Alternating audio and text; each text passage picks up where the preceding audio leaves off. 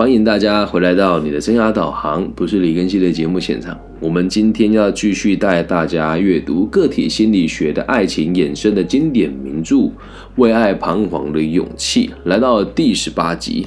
今天我们的题目内容叫做“可怜的怨偶”。我不知道大家有没有过这种经验哦？好像爱情这种事情啊，通常啊，你嫁的或是你娶的那个人都不会是你的最爱。我在很多演讲里面都跟大家提到，请问你的此生挚爱是你老公老婆的举手？哎，通常会举手的人呢都不会超过两成。那是怎么一回事呢？我们就来一起听听看，在台湾地区由就近出版社出版，岸见一郎老师著作，叶小燕老师翻译的《为爱彷徨的勇气》的这本书是怎么说的？我们今天取材内容啊，是本书的第三章的最末两节。第一个小章节叫做“爱要追求自由”。作者说，当我在课堂上对学生说出下列的想法的时候，大概都会被他们这么回嘴哦。这种事谁做得到啊？也就是说，如果自己喜欢的人和他喜欢的对象哦，但挂号不是自己在一起，这是幸福的。而自己能够感觉到开心的话，那就是爱。我这句话我们拆解一下啊。我刚刚念的是书里面的原文哦，意意思就是，如果你喜欢小美，而你看到小美真正爱的人是小明，你看到小美跟小明在一起的时候，你会觉得因此而感到开心，那就是爱。哇，这层次有多高啊？其实不是只有爱情有层次哦，任何事情都是有层次的。啊，像我昨天去这个佳丽运动哦集团，我们去讨论了关于这个上班哦，还有这个工作的议题啊。那副总跟我说，其实我觉得层次不一样，你的工作也是为了让社会安定，而我也是。那我们在学习任何学问的时候都是一样哦，我们得一步一步走过来，才能够听懂真正高深的学问跟真正的幸福是什么。如果你在前面几集都没有听的话，你现在听到我直接跟你说，如果你喜欢小华，小华喜欢小明，你看到小华跟小明在一起会感觉到幸福，你一定会觉得这怎么可能发生？但如果你前面几集有听的时候，你就会发现，嗯，确实是这么一回事哦。但没有关系，如果你之前没有读过这一本书，我现在深入的分析给你们听。有兴趣的话，我们再往前读其他的章节。阿德勒博士说过，更加关注我们爱他。胜于自己那位伴侣的幸福是很重要的。这句话又要再重新拆解一次哦。很多人读这几本书读不懂的原因是这样子啊，因为一开始岸见一郎写这本书的时候是用对谈式的方法，用一个年轻人跟哲学家对谈的方式来进行的。而这本书写的是论述，所以在翻译有些地方会比较艰涩一点点，所以我要重新解释一次给大家听哦。更加关注我们爱他。胜于自己那位伴侣的幸福，什么意思呢？我们要更加关注的是，我们爱他胜于自己那的那位伴侣的幸福。就是我爱他是其次，而更重要的事情是我更在意的是他幸不幸福。你认同这种看法吗？我爱他，我关注我爱他这个重要，不能多过于我更在我在意他的幸福的与否。好。有一首歌哦，叫做《为我留下最后一支舞》（Save the Last Dance for Me）。歌词的意思是：你可以和其他人跳舞，你可以和其他任何一个喜欢的人跳舞，但希望你留最后一支舞给我。那没有自信的人呢，会试图绑住对方，不让他从自己的身边逃离。但必须知道的是，如果你越想束缚对方，就会越让对方想远离自己。有一个人啊，叫申有正哦，他曾经说过：“爱要追求自由，但自由必然会增加风险。”哦，凡夫俗子的看法，自由必然会增加风险。呃，年轻的时候我也谈过那一种失利的恋爱，你懂吗？什么叫失利的恋爱啊？本来我认为我和他应该会在一起一辈子，结果有一天他突然跟我讲说。我喜欢的人不是你，哇，那种感觉有多痛，你知道吗？可是当我们这样回头看这七八年前、八九年前的事情的时候，你那时候真的会觉得我要抓住我的另外一半，因为如果他自由了，我被甩的机会就高。而到我现在这个年纪哦，如果我跟我的伴侣哦，他跟我讲说，我觉得我想要去看看外面世界有多大，我们暂时分开吧。以前一定会说为什么，有经验的都会讲为什么，而现在的我会说，嗯，好，你去外面看一看吧，看一看之后你会更知道你要的是什么。因为我们都知道爱情啊，并不是你想要给他什么重要，而是他想要拿到什么比这个更重要。那你说给他自由，会不会增加爱的风险呢？我倒不认为。你要有自信啊，有自信的人都不会觉得爱是需要束缚对方的。但是很遗憾的是，在这个世界上，没有多少人是真正有自信的呀。所以，当我们体会到不受对方束缚的自由的时候，就能强烈的感受到容许自己由此感受的爱。爱到的那个人的感觉，爱是要追求自由的。当然了，一旦不束缚并容许对方自由的时候，对方的心思就有可能转向他人，甚至爱上别人。所以你要是有听我们前面的节目，我们一直在强调一个重点哦：真正的爱啊，是基于群体之爱之上的。如果你爱人的能力只能爱这个某 A，而你选择爱他，这叫爱吗？这个叫勉为其难，叫做随随便便，叫做将就将就。那如果今天你有能力爱所有的人，而你选择了爱这个某 A，这个某 A 对你的爱，跟你对这个某 A 的爱才是真实的，因为你们不是勉勉强强在一起的呀。但我们不能为了避免这种状况发生，什么状况哦？让对方自由了以后，他爱上别人，而我们去束缚对方啊，那将使得爱与他原本应有的样貌相去甚远。说真的，当对方自由的时候，是真的很有可能会爱上别人的，但这并不代表只要是自由的，你就一定会移情别恋啊。我们不如这么说：只有在双方都是自由的情况之下，真爱才能够冒出来。到那个时候，两个人之间所引发的，就是我们之前有提过的所谓的共鸣。什么叫共鸣呢？哦，对对对，我也有同感啊。那这个共鸣并不是很肤浅的，像你跟别人聊天哦，你就讲噔噔噔噔噔，哎，那个怎样怎样的？哦，是哦，那个是哦，绝对不是共鸣哦。我们要说的共鸣，是我能够理解到。我对你的爱，就像你对我的爱一样，是基于我爱过了很多人，跟看过了很多人事物，走过千山万水，看过下雪的北京，看过浪漫的土耳其，才决定和你在一起的。这个时候的爱才是真实的爱。很多人都会讲说：“哎呀，你看这一本书，这个爱的说法太理想化了，真的能够爱到这种地步吗？”你自己去问你问你自己哦，如果你现在有男朋友、女朋友，甚至老公、老婆的，假设啦，能够让你重新选择的话，你还会愿意跟他在一起的，那这个就是真爱了，这个就是真爱了，能够理解吧？可是反过来讲啊，有多少人可以像这样子让别人去享受自由？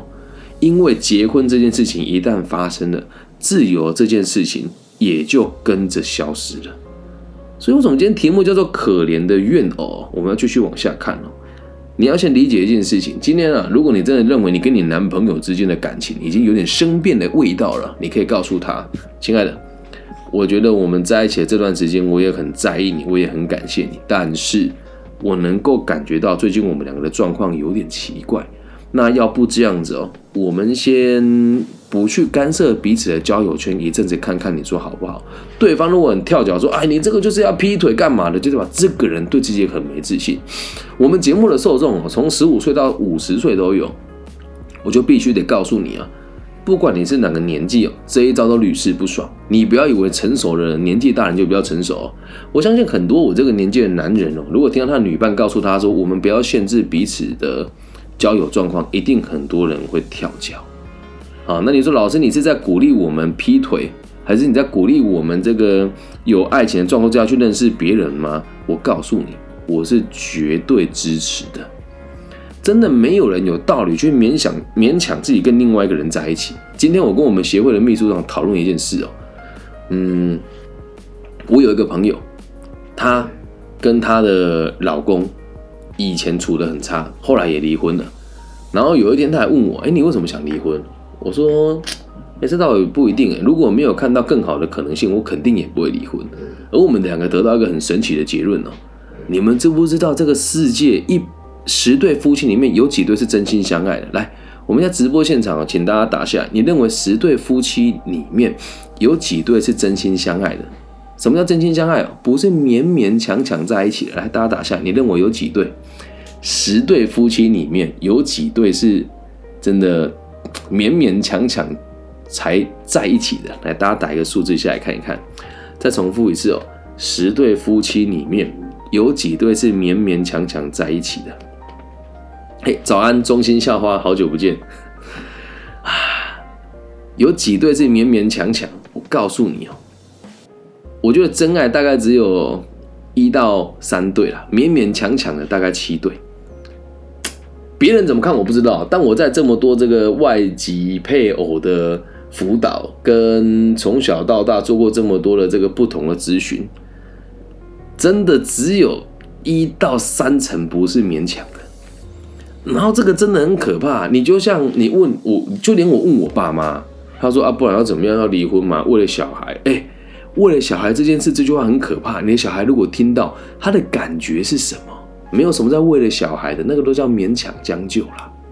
你说我这讲个简单呢？你再结一次婚，你敢让你的另外一半出去外面野吗？我绝对敢。为什么？我觉得我自己很优啊。那如果我这么优的人你都不要，那就代表你这个人对爱情跟生活是没有憧憬的。我也不需要跟你在一起呀。就又有人会说，老师，这是年代的问题呀。大部分人现在都是这么没有诚信的。唉，但我必须得讲，年代都不是问题，那叫层次才是问题啊。有的人说那个叫习惯哦。啊，讲到这个要讲一段故事哦。小时候我有个邻居啊，那个阿姨长得真的很漂亮。她老公哦，每隔三差五就揍她一次。他揍她啊，不是那一种，不要打了，不要打了，不是揍到冰冰冰冰这样子，揍到她哭闹啊，不要啊，不要，然后会听到那个大哥骂骂国骂脏话，然后听到他抓他的头去撞墙壁的声音。哎，头撞墙壁是有声音的哈。打过架都知道，就叫砰砰砰这样。而我问他啊，说那时候还小不懂，说阿英怎么不不离婚？他说也蛮习惯。我当下的想法是：天哪，还有人可以被打习惯的。但是哦，身体上的暴力跟精神的暴力、精神上的暴力都算是暴力。可是为什么还有那么多人可以接受呢？因为从某种程度上，也是对于自己的没有信心，认为我自己离开了这个人之后。我找不到下一个人，这个是习惯吗？我倒不觉得。所以在这一点，你得先知道，呃，并不是我们对自己信心不够，还是说什么我们觉得对方水性杨花。从一个健康的角度出发哦，是如果没有建筑在两个人都可以自由的和别人相处的状况之下，你怎么能够确定你的另外一半是真心爱你的？你怎么能够确定你是真心爱你的另外一半的呢？这不是诡辩啊！我相信有很多人听我节目之前就很留言说啊，不知所谓啊，不知道他不知道他在讲什么。但是说真的，有机会遇到真爱的人真的不多。小时候看过一部法国电影哦，他说真爱像鬼魅，人们口耳相传，但是目击者却嫌疑。跟这一本书要讲的逻辑其实很像啊。所以如果你没有给对方绝对的自由，你怎么能够确定他对你是绝对的真爱呢？很多人在一起，真的都只是将就跟勉强啊！这就是为什么劈腿的人这么多的原因呐！为什么离婚率这么高的原因呐？甚至有很多单亲爸妈就宁愿一个人带小孩也不结婚的原因呐，懂吗？那下个小章节我们要谈的是，只有具备勇气的人才有办法实现爱。阿德勒博士他曾经说过，有勇气的人。将成为爱情中真正的伴侣，因为那样子的人既不害怕失去爱，又渴望丰富另一半的人生。另一半就是指你的伴侣了哦。巩固爱唯一的方法就是学习去丰富伴侣的人生，使对方身心安适。这句话讲得多好！来，你的伴侣如果劈腿，你觉得他会身心安适吗？家里有个老婆等我，家里有个老公等我，我现在在外面跟别的男人、跟别的女人野的时候，我的心里是踏实的吗？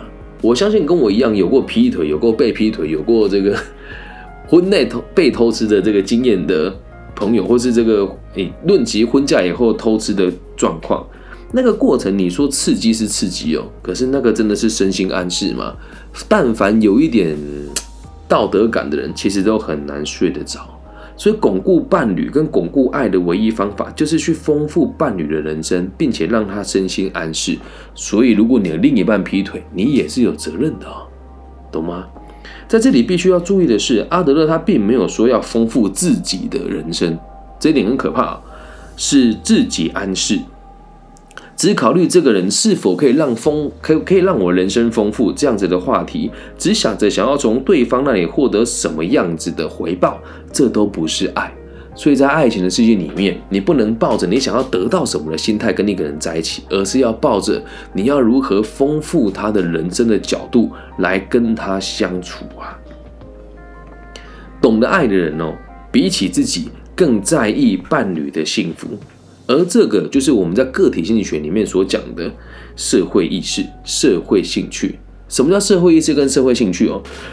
如果我们撇开爱情不谈的话，如果我们撇开爱情不谈的话，在一般社会当中，你都必须得在意别人比在在意自己多。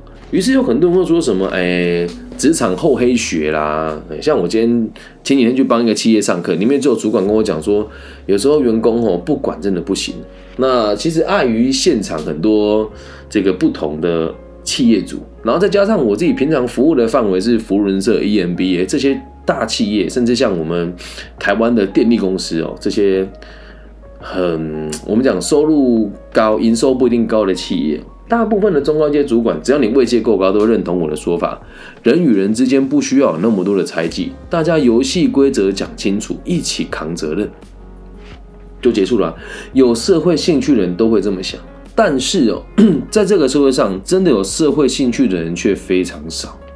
前一阵子也讨论一个很有趣的议题哦，最近我在推行一套制度，我知道讲出来又有很多人会觉得这个很不切实际、很乌托邦。但 身为教育者跟有理想的我，这是我接下来都会做的事情。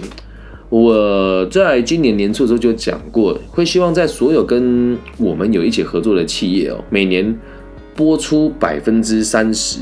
或是百分之二十的这个净利，就是扣掉所有股东分红跟营业的所得之外，我们比去年多出来的钱百分之二十，不去计较公司的未接跟考绩。假设公司有一百个人，除以一百，每个人发帮一笔小奖金。小奖金，可说真的，分下可能一个人就两千到五千不等，一年呢？你说多吗？就有人跟我说。会因为这个样子，有员工会在意为什么那一些很烂的咖也跟我领一样的钱？这句话出来的时候，我都很想跟他们讲：那你们的员工真的很计较，所以你们的员工通常可能干不久。就算干得久，他跟着你也都是为了计较他自己的利益，而不是公司的利益。你又会说：老师，那你太理想化了吧？有多少人去上班是为了公司好的？别人怎么样我不知道，但我李庚希在每天晚上十点半左右。做完家事，或者是结束完之后再做家事。每天晚上我开直播，让大家听我讲什么，这也都是免费的，这也都是无偿的。你说老师那是你自己的这个理想化，但是说真的，我也把自己的生活过得很好。我让大家知道，当你能够理解施比受更有福的时候，你离变得富有那一天就不远了啦。这样能够理解吧？所以在这里啊，不要认为这个是假道学，不要认为这个，不要认为这个是不可能做到的。如果你愿意啊，把对方的福祉看得比自己更重要，把对方的幸福看得比自己更重要的时候，你就会发现，假设你的本身条件不是那么的好，那你做不到这一点，懂吗？因为你连吃穿都有问题了。所以，真的要谈恋爱的人呢，你一定要让自己有很好的 经济条件跟个人的这个谋生能力，才能够了解，比起自己的幸福与否，我们更在意的是伴侣的幸福。阿德勒表示：“哦，接受友情的训练也是为了婚姻来做准备。”这句话是在《自卑与超越》当中讲过的一句话。那是因为透过友情的建构，我们可以发展出健康的社会意识。如果想着我可以为对方做什么，我要如何去丰富对方的人生，你就不会害怕失去爱。为什么？你有能力给予啊，你还怕人家不来拿吗？懂得爱的人呐，不可能不祈求对方得到幸福。当然，这也不意味要牺牲自己哦。再重复一次哦，懂得爱的人，把对方看的幸福看得比自己的幸福重要，不代表你要牺牲你自己呀，不代表你要牺牲你自己呀。讲一句更难听的，如果你连对你爱的人都觉得是牺牲，那你有资格谈爱吗？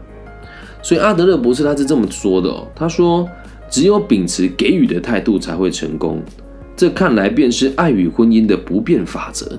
爱跟婚姻就是不求回报的给予啊，付出爱的人不会害怕失去爱，因为害怕失去爱，所以只说或只做让对方满意的事情，那就不是爱了。讲难听一点，那个是嫖啊。对方犯错的时候，必须提出纠纠正嘛，但不可以想着，要是说了这些话，对方可能会生气，然后就把这个话吞回去了，担心自己被对方丢掉。而这样子想的人呢，他的爱不是真爱，你只是害怕失去而已。为什么不能讲道理呢？爱是一种能力，也是一种勇气。只要明白了前面所提到这些爱的本质，具备实现爱的勇气，你一定可以为别人带来幸福。那这边我们就又要提到，最近在做企业管顾的时候，遇到这个人家跟我说，他说：“哎，有时候我就在想啊，有时候我在想啊，我跟员工讲这样子的话，他会不会觉得我看不起他啊？那如果你会怕你的员工的感觉不好。”你今天讲的话，如果说你这个垃圾你不行，那不能嘛？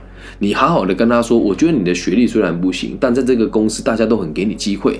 今天你这么做会造成大家公司的困扰，我们都知道，不造成别人的困扰就是功德圆满了。如果连这种话都不敢跟你的员工说，你真的是真心爱这个员工，还只是担心你的产线没有人帮你卖命啊？懂吗？所以见微知著，我们讲推行这一本。个体心理学经典名著《为爱彷徨的勇气》，其实很多人都会觉得那太假大空，太太理想化了。但是我还是得讲那一句话。呃，刚刚我做一集哦，就是在前一阵子也有一个有一个企业老板跟我讲说：“李老师，我觉得讲这个都是废话。我的年轻员工很多都是他就是这个样子，做两天就要走了。你听你听完你的课，我觉得对这个情景也没有帮助啊。”我说：“哎，你怎么会认为你对你的？”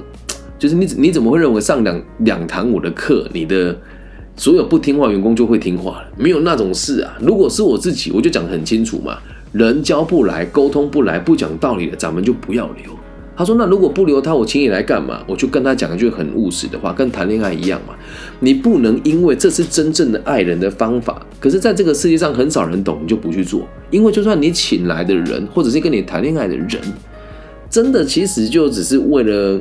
找一个伴侣，或是我们讲一个台湾的俗谚，叫做随随便便吃个止饿就好了。